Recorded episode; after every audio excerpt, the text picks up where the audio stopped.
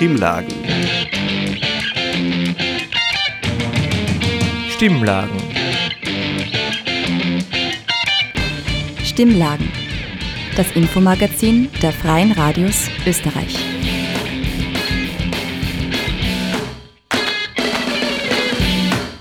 Willkommen zu den Stimmlagen, dem gemeinsamen Infomagazin der Freien Radios Österreich. Dieses Mal gestaltet von der Frosin-Redaktion von Radio Froh in Linz. Am Mikrofon Marina Wetzelmeier. Am 25. November ist der internationale Tag gegen Gewalt an Frauen. Er erinnert an die Bürgerrechtskämpferinnen Mirabal, die im Jahr 1960 aufgrund ihres frauenpolitischen Engagements ermordet wurden. Seit 1999 ist der Internationale Tag gegen Gewalt an Frauen von den Vereinten Nationen anerkannt. Jedes Jahr ist der Anlass, um die geschlechtsspezifische Gewalt anzuprangern, die Frauen weltweit betrifft. Der 25. November bildet auch den jährlichen Auftakt für die Kampagne 16 Tage gegen Gewalt an Frauen und Mädchen. In der heutigen Sendung gibt es anlässlich dazu ein Interview mit den Aktivistinnen des Do-it-yourself Frauentags Linz und ein Interview über das Tabuthema sexuelle Gewalt an Kindern. Stimmlagen. Das Infomagazin der Freien Radios Österreich. In Österreich erlebt jede fünfte Frau seit ihrem 15. Lebensjahr körperliche oder sexuelle Gewalt. Um diesen Missständen laut und deutlich den Kampf anzusagen, finden am und rund um den 25. November Demonstrationen und Veranstaltungen statt. Eileen Yilmaz hat mit zwei Mitgliedern der Gruppe Do It Yourself Frauentag Linz gesprochen. Neben der Demo am 25. November veranstalten sie auch die 8. März-Demo in Linz. Die Gruppe steht für Feminismus von unten und Solidarität. Mira Standhartinger und Margarita Matzer reden über ihre aktivistische Arbeit, Täterarbeit und mögliche Lösungsansätze, um Gewalt nicht entstehen zu lassen.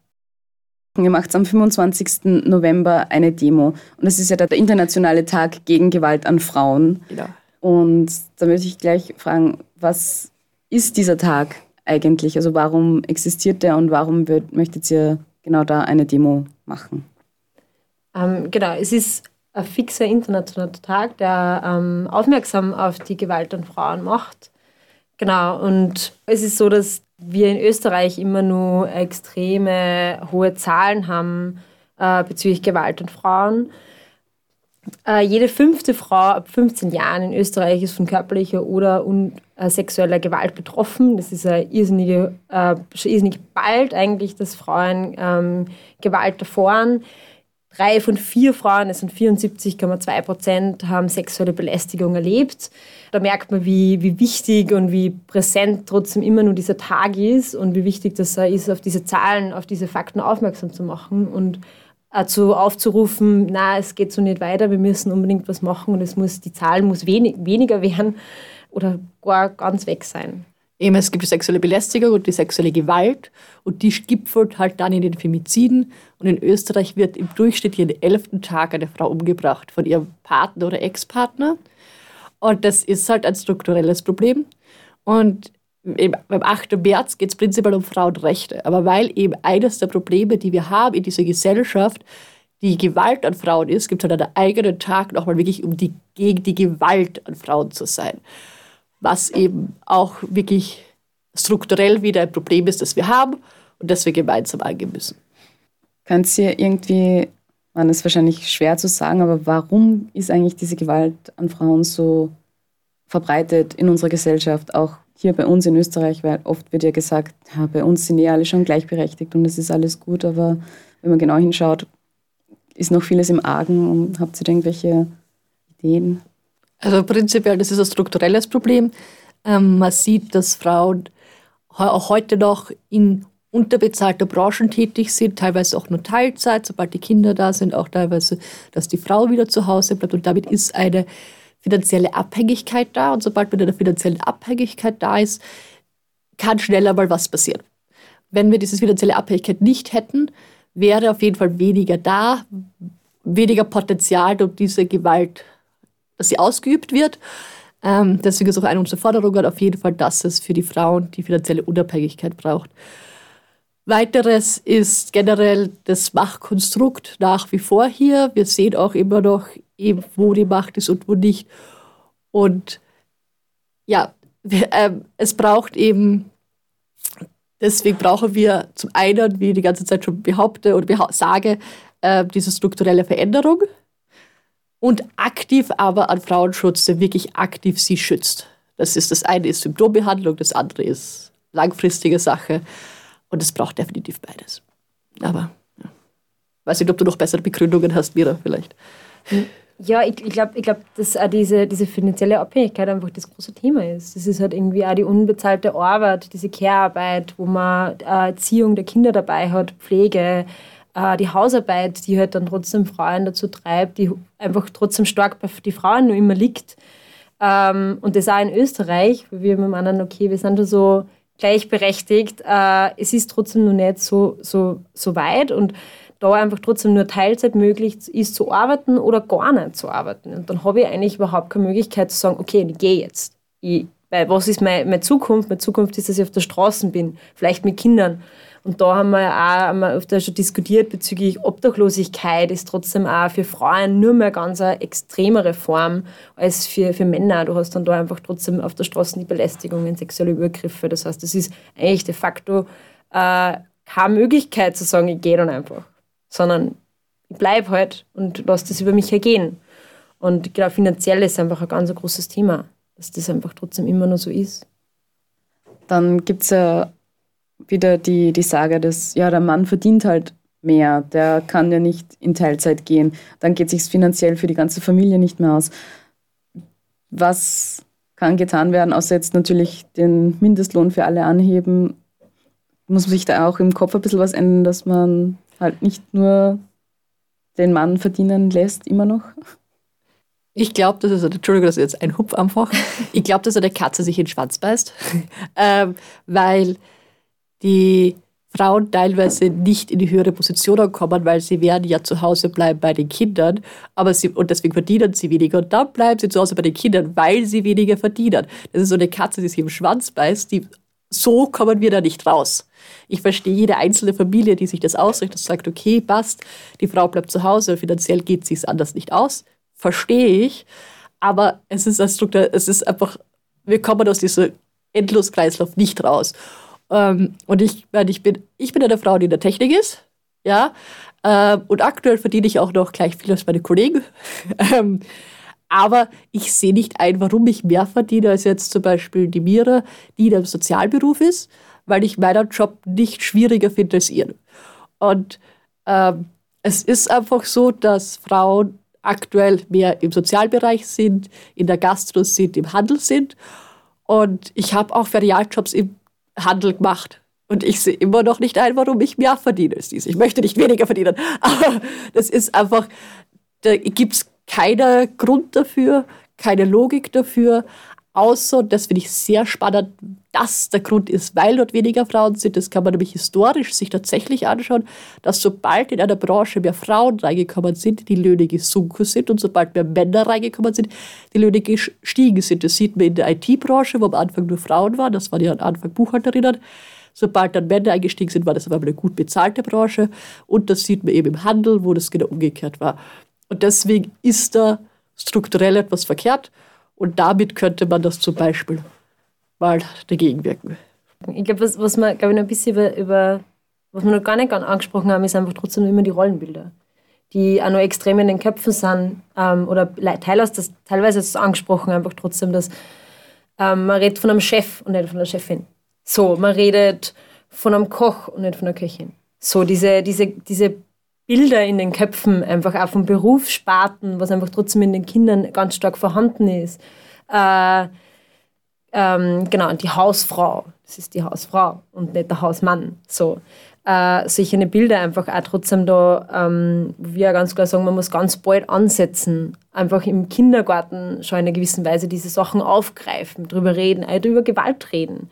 Es passiert im Kindergarten auch Gewalt. Und da einfach trotzdem reden über das, wie man geht man miteinander um, dass man einfach auch da einfach das schon anspricht. Genau.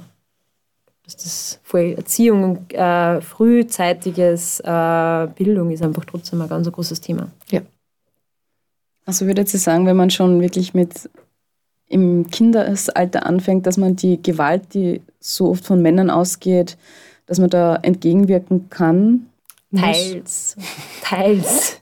Ich glaube, dass nicht die, die, die einzige Lösung ist. Ich glaube, dass dazu ganz viel braucht und trotzdem das System trotzdem immer nur äh, dann später ja trotzdem äh, Männer bevorzugt in, in Branchen. Das heißt, du hast, aber du jetzt sehr aufgeklärt, das ist ganz witzig eigentlich. Wir haben, gibt es eine, eine Studie dazu, dass sie Paare äh, die Hausarbeit irrsinnig gut aufteilen, weil es in einer Generation aufgewachsen sind, wo ja also äh, Thema war, dass man das jetzt aufteilt und sobald das erste Kind da ist, ist das dann wieder, ist das, liegt es dann eher wieder bei der Frau und es bleibt bei der Frau dann. Das heißt, wir können ganz, ganz viel Aufklärung machen, aber wenn es dann trotzdem so ist, dass die Frau daheim bleibt, länger daheim, zu Hause bleibt, dann wird die, die unbezahlte Arbeit bei der Frau bleiben. So, das heißt, Aufklärung ist gut und gut, aber ist nicht das Einzige und wird nicht komplett ausreichen. Genau. Aber die, bin voll bei dir, bei der Aufklärung auf jeden Fall, ob man, wenn sexuell, also wenn Gewalt erfahren wird, dass man dagegen vorgeht also, dass da das die Kinder gleich aufarbeiten, da auf jeden Fall. Wir sind auch für mehr Aufklärung und psychologische Betreuung, dass es das in den Schulen und auch schon Kindergärten geben, also die Möglichkeit geben muss dafür, weil es auf jeden Fall viel zu wenig Angebot gibt in ganz Österreich, aber in Linz auch nochmal speziell, wenn jemand psychische Probleme hat. Also die psychotherapeutische Angebot ist einfach nicht da und wenn, dann kostet es verdammt viel und das sollte für alle leistbar sein. Und da, glaube ich, kann auch viel aufgefangen werden, wenn man das schon, wenn man das auch anbieten kann, so dass Kinder, also dass Mütter sich das leisten können für ihre Kinder. Also Eltern, aber jetzt alleinerziehende Mütter für ihre Kinder, weil das jetzt besonders schwierig ist, dass das möglich ist. Das wäre schon auch ein sehr wichtiger Punkt. Kennt ihr Angebote, die sich speziell an Männer richten, damit die nicht gewalttätig werden oder das aufarbeiten können, wenn sie gewalttätig sind? Da gibt es ein Angebot jetzt. Ähm, prinzipiell, wenn man einmal schon gewalttätig ist in, in Österreich, dass man dann in Therapie gehen muss für ein paar Stunden, aber das ist halt, oder sind halt Selbsthilfegruppen, ist, finde ich, ein richtiger, wichtiger Ansatz. Und es gibt auch die Angebote, wenn man merkt, präventiv bemerkt, dass man eben gewalttätig werden könnte oder ähnliches, dass man wohin gehen kann. Gibt es aber auch viel zu wenig Plätze nach wie vor und wird zu wenig ja, präsent gemacht, dass es jeder weiß, dass es das gibt. Und ich finde auch, dass wenn jemand da wirklich frühzeitig hingeht, dann, wird, dann ist das was sehr, sehr Wichtiges und sehr gut und dann ist wieder ein Problem, dass die Leute das Gefühl haben, sie kriegen einen Stempel aufgedrückt. Also, dass es irgendwie noch so tabuisiert wird. Und ich finde, sowas sollte nicht tabuisiert werden. Natürlich ist ein Mensch, der einen anderen Mensch schlägt, zu, mal macht was falsch. Auf jeden Fall. Aber wenn ein Mensch an sich arbeitet, sehr ernsthaft an sich arbeitet oder auch vorzeitig das merkt, ist diese Person nicht zu verurteilen, es ist eventuell von einer anderen Person fernzuhalten. Ja, auf jeden Fall, weil immer zuerst Opferschutz, auf jeden Fall immer zuerst Opferschutz, aber dann ist Täterarbeit was sehr Wichtiges, was auf jeden Fall gemacht werden sollte und wofür auch mehr Geld da sein sollte. Eine Langfassung des Interviews gibt es im Sendungsarchiv nachzuhören unter cba.fro.at. Den Link dazu finden Sie im Webseitenartikel zu dieser Sendung. Sexuelle Gewalt an Kindern ist eines der größten Tabus unserer Zeit. Sie passiert am häufigsten im Umfeld von Bezugspersonen. Magdalena Heinzl ist klinische Sexologin und Sexual- und Traumapädagogin. Sie arbeitet in eigener Praxis und seit über sieben Jahren ist sie auch im Verein PIA tätig. PIA bietet Beratung und Therapie bei sexueller Gewalt an und macht sich für Prävention und sexuelle Bildung stark. Wie diese ausschauen kann und was es darüber hinaus noch zu wissen gilt, gibt es jetzt im Online-Interview von Sigrid Ecker. Genau, das heißt grundsätzlich, wir sprechen über Missbrauch, über Missbrauch von Minderjährigen, von Kindern und Jugendlichen. Mhm. Jetzt gibt es zwei Bereiche. ich für mich zumindest habe es jetzt einmal so unterteilt, ich weiß nicht, ob das für euch in der Arbeit auch relevant ist, äh, zwischen Familie, das heißt zu Hause unter Anführungszeichen, der Bereich, wo das passieren kann, oder der Bereich von externer Betreuung, wo das außerhalb sozusagen der Familie passiert. Ist das, wird das unterschieden jetzt in der Praxis bei euch oder ist das irrelevant für die Arbeit? Natürlich ist es relevant, aber viel, ähm, also wir unterscheiden ganz häufig in, äh, die Personen sind den Kindern oder Jugendlichen in irgendeiner Art und Weise bekannt, also sozialer Nahbereich, wo man ja weiß, dass zwischen, je nach Studie, die man sich anschaut, zwischen 70 und 90 Prozent dort stattfinden ähm, an sexueller oder sexualisierter Gewalt an Kindern und Jugendlichen. Und dann halt noch ähm, die Klassiker, äh, vor, vor denen alle Kinder gut geschützt sind, dass irgendjemand sie auf dem Nachhauseweg anquatscht und dann sagt, ich habe Babykatzen oder Süßigkeiten. Und die Präventionsarbeit da funktioniert extrem gut, weil die Kinder sehr schnell und sehr präsent die Angst von den Bezugspersonen spüren. Ähm, das Doofe ist, wie will man Präventionsarbeit machen bei Menschen, die man eigentlich mag, die, die die Bezugspersonen für Kinder und Jugendliche sind, die sie schätzen, die sie vielleicht sogar so ein bisschen als Idol oder Vorbilder sehen. Ähm, da muss man ganz woanders ansetzen und das ist oft gar nicht so leicht. Mhm. Also da unterscheiden wir so ein bisschen. Okay, über die Prävention würde ich gerne dann eh später natürlich reden. Ähm, jetzt noch ein bisschen das Feld eingrenzen. Das heißt, bei den Bezugspersonen mhm. geht es dann aber nicht darum, habe ich ein Verwandtschaftsverhältnis, ist das meine, mein Sportlehrer, meine Kindergärtnerin, was auch immer, ja, sondern äh, Bezugsperson ist Bezugsperson. Naja, je enger die Bezugsperson ist, umso äh, schwieriger ist es. Und natürlich muss man das auch beachten, wenn es dann Richtung Gefährdungsmeldung geht und so. Äh, beziehungsweise wen holt man sich ins Boot? Ja? Also wenn die Person, die Gewalt ausübt, im gemeinsamen Haushalt lebt, macht es das Ganze natürlich um einiges schwerer, als wenn das eine Person ist, die, weiß ich nicht, äh, eine halbe Stunde Autofahrt entfernt lebt oder einfach in einem anderen Haushalt. Ja. Mhm das muss man auf jeden Fall mit beachten, dass es da auf die Schwierigkeit gibt. Es ist ja so, generell, Kindesmissbrauch ist schon ein wahnsinnig tabuisiertes Thema in der Gesellschaft bei uns. Und ein bisschen was, was aber aufkommt, sind dann schon Missbrauchsthemen in letzter Zeit, ist mir aufgefallen. Aber diese Fälle, die auftauchen, sind dann immer in Institutionen. Ich habe jetzt wenig bis kaum etwas gehört aus dem privaten Umfeld äh, das thematisiert wird. Das heißt, vielleicht kannst du uns einordnen, ist das wirklich der Bereich, wo so viel mehr passiert? Äh, sind die Zahlen sozusagen liegen so und deswegen hört man da auch mehr drüber oder was ist sonst der Grund dafür? Ich glaube tatsächlich, dass einfach ganz viele über den privaten Bereich gar nicht sprechen. Gerade wenn das Familienangehörige sind, da wird auch ganz viel nicht zur Anzeige gebracht. Es ist auch für viele trotzdem nach wie vor eine Kostenfrage und dann so, boah, ich will ja die Familie nicht zerstören oder Kindern wird einfach nicht geglaubt also es ist so, dass das äh, quasi liebende, nahe Angehörige sein können. Ähm, und was halt schon ist, ich glaube, das braucht es auch ganz dringend, dass wir ein Augenmerk darauf legen, dass ähm, in Institutionen einfach auch ganz viel Gewalt passiert. Und vor allem irgendwie das auch strukturell bedingt ist, weil einfach äh, Dinge immer so gemacht werden, wie sie halt immer gemacht wurden, ohne das zu hinterfragen. Und das ist halt für TäterInnen, die das ausnutzen wollen, total ein leichtes, ja. Ähm, da musste ich nämlich mein Handeln nicht pädagogisch begründen, sondern da mache ich es halt so, weil es immer so gemacht worden ist. Und wir wollen uns ja auch gegenseitig alle nicht auf die Füße treten. Und deswegen bleibt sowas extrem lang ähm, ja, unentdeckt. Und dadurch, dass das jetzt generell mehr im Diskurs ist, äh, stattgefunden hat das immer. Also das war nicht weniger, nur weil es jetzt mehr im Diskurs ist. Ich glaube, es ist jetzt einfach auch mehr im Diskurs, weil jetzt ähm, langsam aber sicher sich alle Institutionen, die mit Kindern oder Jugendlichen arbeiten, mit dem Thema Schutzkonzepte und sexualpädagogische Konzepte auseinandersetzen müssen. Ähm, weil einen Erste-Hilfe-Kurs mache ich auch, bevor was passiert und nicht erst dann, wenn quasi schon jemand umgekippt ist. Und so ist es bei den Schutzkonzepten auch. Da muss ich mir grundlegende Fragen stellen rund ums Thema, wie gehen wir in der Einrichtung mit Sexualität um, wie mit Körperkontakt Ähm, wie ist es, wenn uns was Komisches auffällt? Ähm, wo müssen wir uns hinwenden? Wer muss welche Informationen haben?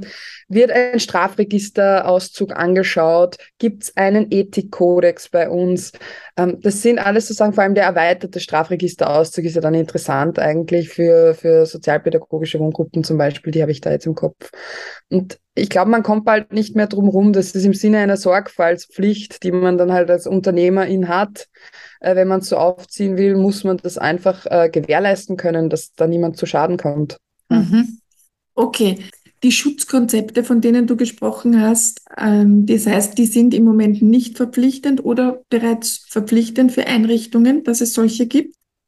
Es kommt darauf an, wen man juristisch fragt. Wenn man es juristisch die, im Sinne der Sorgfaltspflicht auslegt, dann gibt es eigentlich eine Rechtsgrundlage dazu. Aber wie immer wird nicht so heiß gekocht, äh, nicht so heiß gegessen wie gekocht. So.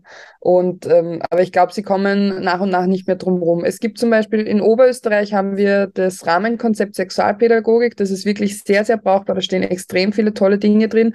Und eigentlich müssen alle sozialpädagogischen Wohnformen, die irgendwie mit der Kinder- und Jugendhilfe verbandelt sind oder da Aufsichtspflichten übernehmen oder Fürsorgepflichten, müssen eigentlich so ein Konzept haben. Jetzt ist das Problem aber ganz oft, dass man dafür sexualpädagogisches Fachwissen braucht. Und dieser Prozess nichts ist, was man in drei Monaten rausstampft, sondern das ist eigentlich ein kontinuierlicher Prozess, der mindestens eineinhalb Jahre dauert. Wenn man dann damit arbeiten will. Also man kann schon was schreiben und dann in der Schublade liegen lassen, aber das bringt halt niemandem was. Und deswegen wäre es so sinnvoll, mal alle auf denselben Wissensstand zu bringen in der sexuellen Bildung. Also so, was ist quasi sexuelle Entwicklung? Wie schaut das aus? Und wie gehen wir damit professionell quasi um? Weil überall, wo Menschen zusammenkommen, wird das Thema Sexualität auch auftauchen, ob wir wollen oder nicht. Und da muss man sich im Vorfeld Gedanken machen, wie will man damit tun oder umgehen. Dann haben wir jetzt noch den privaten Bereich. Das heißt, wie schafft man es denn, Präventionsarbeit äh, oder auch eben Schutzkonzepte, von denen du zuerst gesprochen hast, die es jetzt für Einrichtungen gibt, wie schafft man das in den privaten Bereich zu transportieren und zu bringen? Ähm, also erstens, dass man es anspricht in der eigenen äh, Einrichtung oder auch als ähm, Bezugsperson oder Elternteil, wenn man zum Beispiel sein Kind zum, zum Sport bringt. Gibt es im Sportverein, haben sie ein sexualpädagogisches äh, Konzept, haben sie ein Schutzkonzept, wie gehen sie damit um, wenn es Anschuldigungen gibt gegen Mitarbeitende? Ähm, wa was tun sie quasi, um das Thema aufzugreifen? Und das kann ich in jedem Verein und in jeder Institution machen, auch wenn da viel ehrenamtlich gearbeitet wird. Aber Kinderschutz ist halt trotzdem da auch ein Thema. Das heißt, ähm, so ein erster Punkt ist so dieses unbequeme Nachfragen, sich anschauen, wo ist mein Kind oder wo lasse ich mein Kind eigentlich? Wie ist es da? Wie tut es da? Vielleicht auch einfach mal eine Viertelstunde früher ähm, zur Probe kommen und zuschauen, beobachten. Ist mein Kind da so wie sonst auch oder erlebe ich es da ganz anders?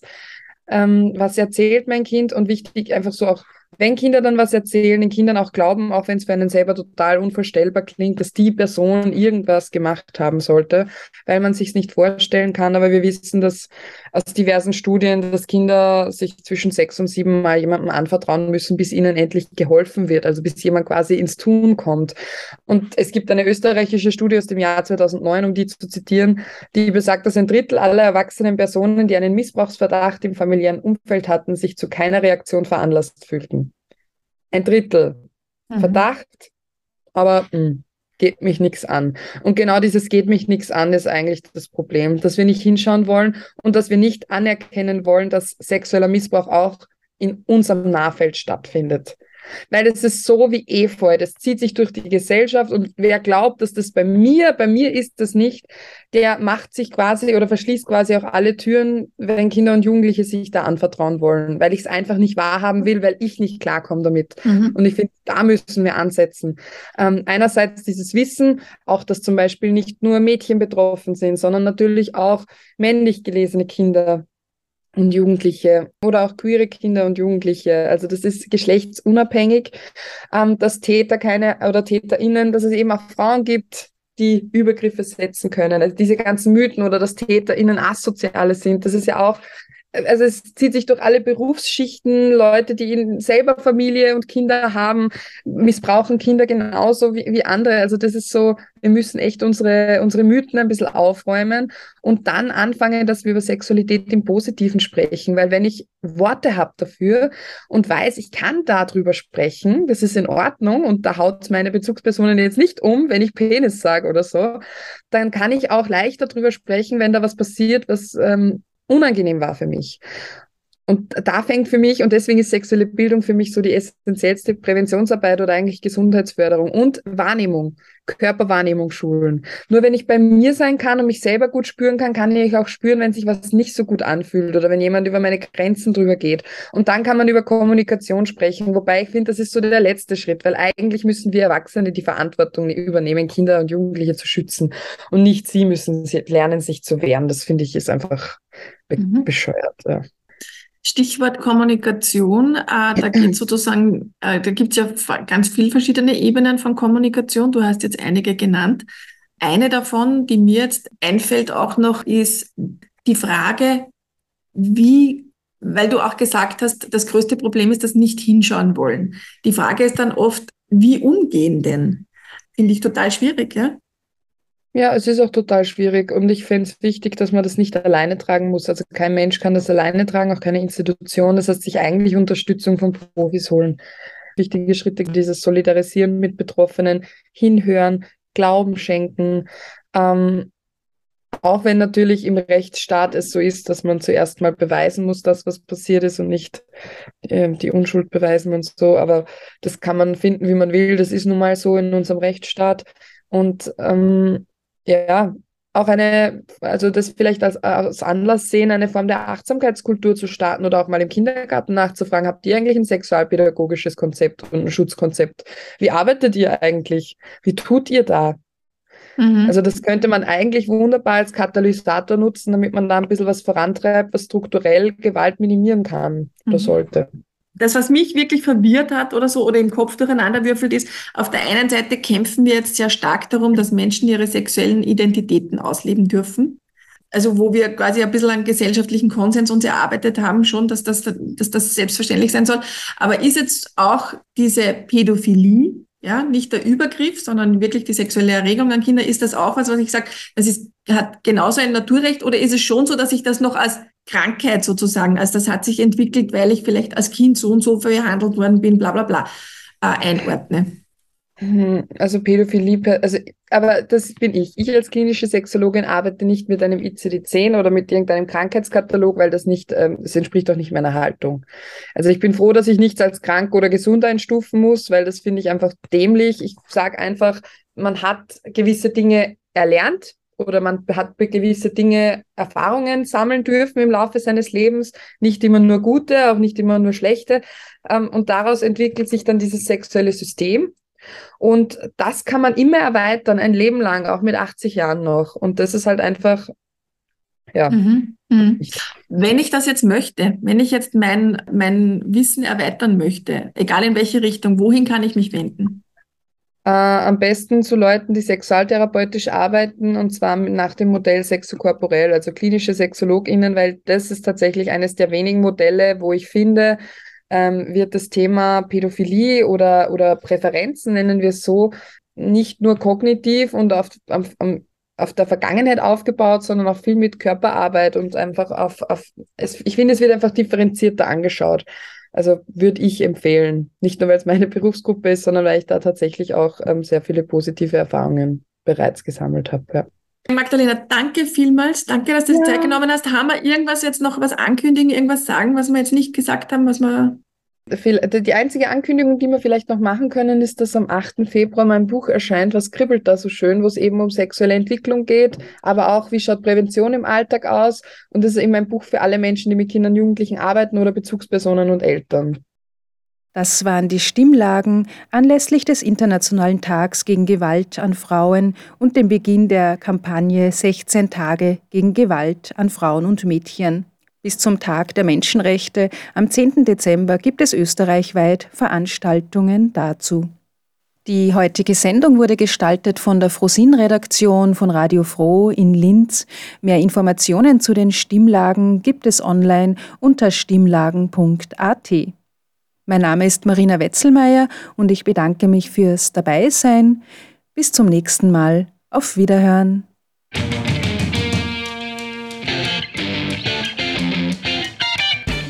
Sie hörten das Magazin Stimmlagen das Infomagazin der Freien Radios Österreich.